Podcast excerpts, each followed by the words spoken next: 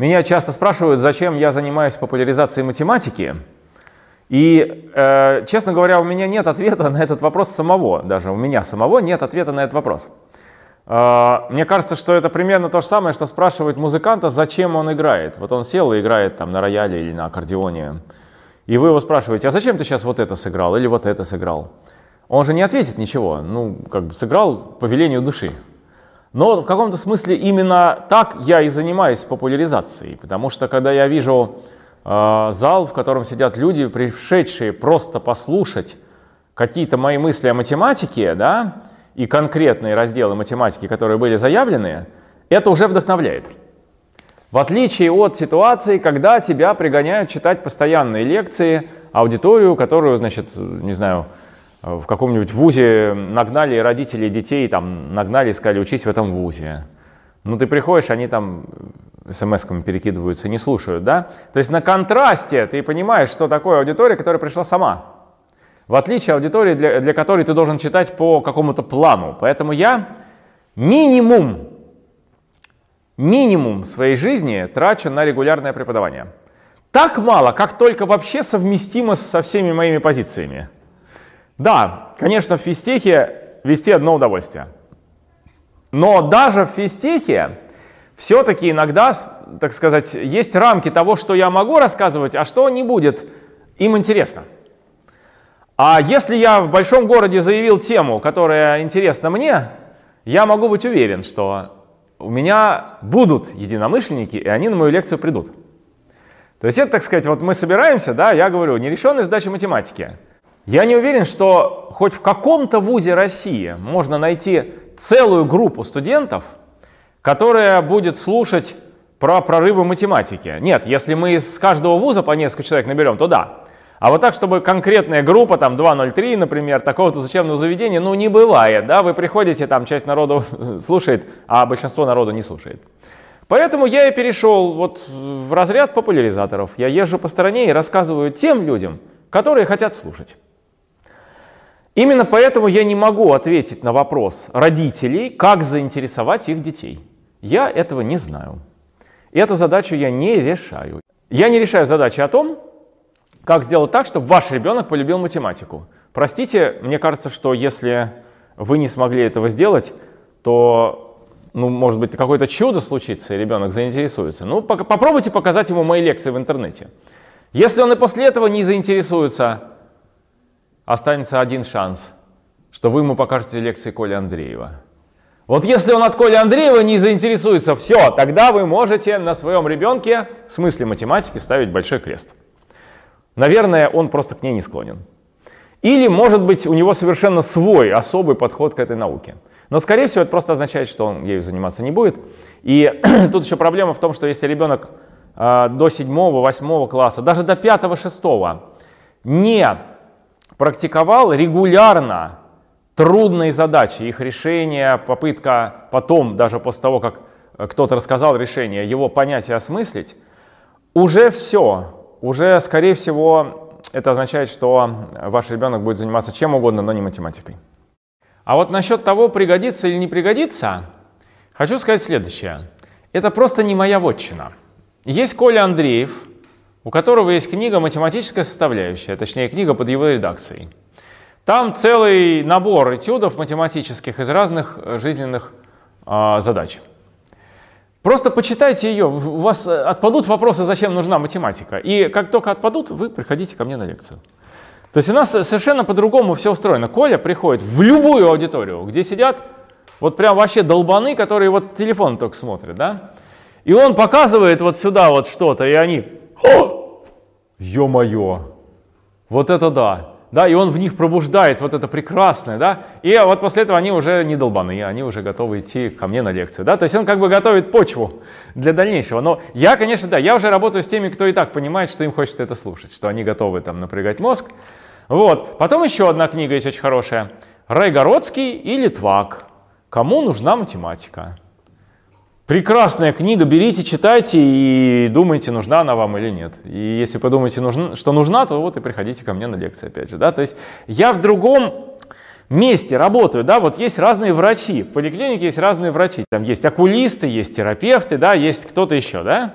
В, в, в этой как бы математической больнице, да, мне отведена совершенно конкретная роль. Я показываю красоту математики тем, кто уже готов ее воспринимать. Поэтому я не раз, я как бы не, не распыляюсь, я не э, говорю о том, где она применяется. Это не мое, это будут делать другие. Не значит, что математика там не применяется или что э, я там э, вот специальным напускным образом показываю, как мне наплевать на эти применения. Да просто я не этим занимаюсь и все. Я показываю вам красоту математики а школьная, только иногда даже и вузов. Э, ну, как бы всех уровней, математики всех уровней. Вот, вот и все. Это мое призвание, я этим занимаюсь. А, красо... а, а применение это не мое призвание, я этим не занимаюсь. Несмотря на то, что на лекции, которые я объявляю, приходит зачастую больше ста человек, вплоть до 300-400, а, не надо строить иллюзий. Все население образованным не будет. Никогда больше. Это был такой всплеск, когда при социализме ну, некий национальный проект был вот прямо всех взять за шкирку и силой образовать. Ну и хорошо, да, если потратить ресурсов, там в топку кинуть, э, вот у вас лежат дрова, да, дрова сырые, это осина, да еще промокшая под дождем. Вы ее поливаете керосином и поджигаете, поливаете керосином, поджигаете, поливаете, поджигаете, она в конце концов прогорит все равно вся, да? И вы можете сказать, видите, какие у нас дрова, они все сгорели. Но это сгорел керосин. Осина не горит. Массовое образование невозможно. В принципе. Я думаю, что около 90% населения в принципе мира, и мы можем себя тешить какими-то ну, мечтами, что ли, или даже, может быть, и уверенностью, что в России этот, эта цифра не 90, а 80 процентов, может быть это так.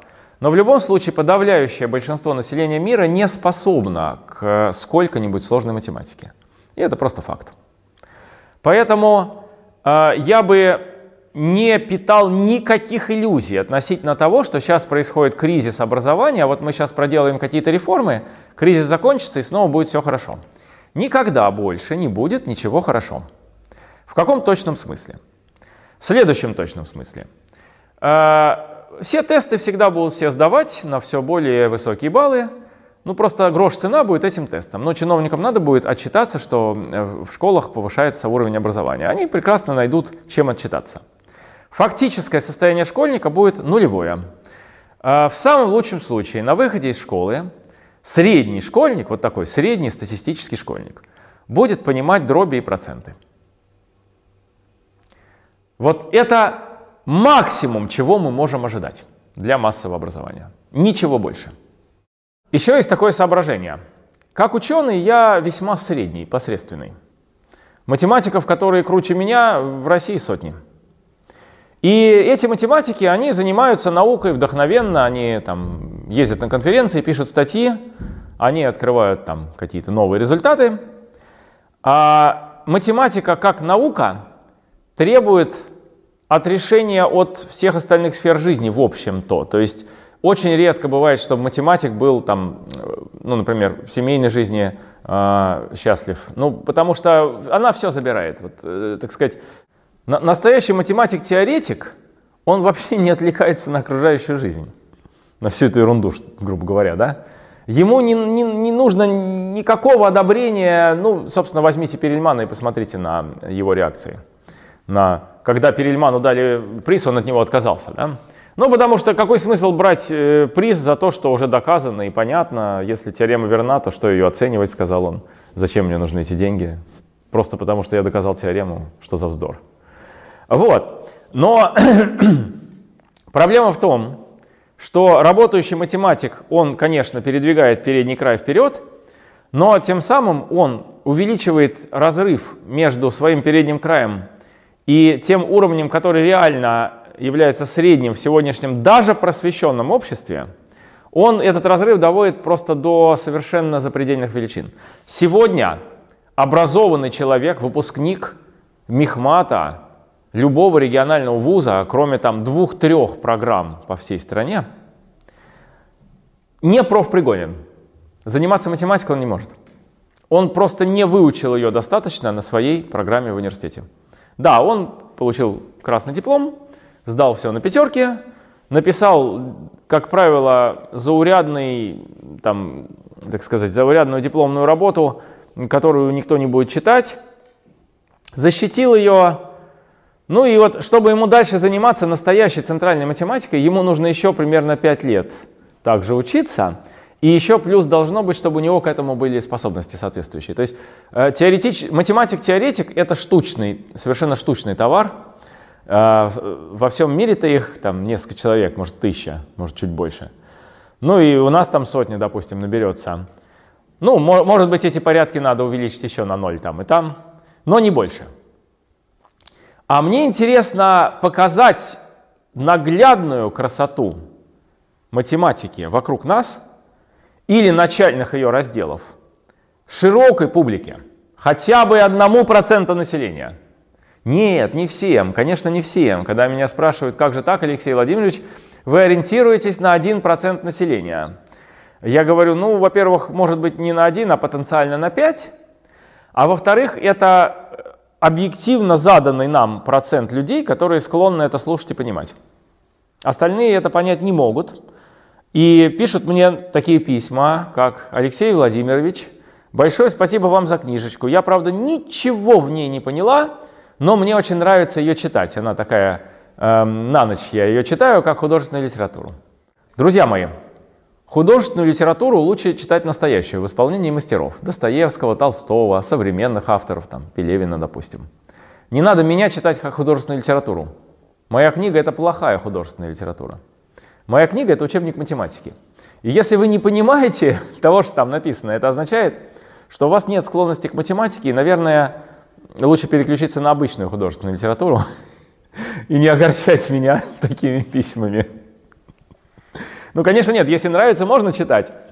Но я-то, конечно, писал книгу не для этого. Я писал книгу для того, чтобы ее поняли. Как я сам пришел к популяризации математики? Ну, я бы сказал, по индукции. Ну, или обычным житейским языком по наследству. Мои дедушки и бабушки в большинстве своем были либо преподавателями вузов, либо учителями в школе.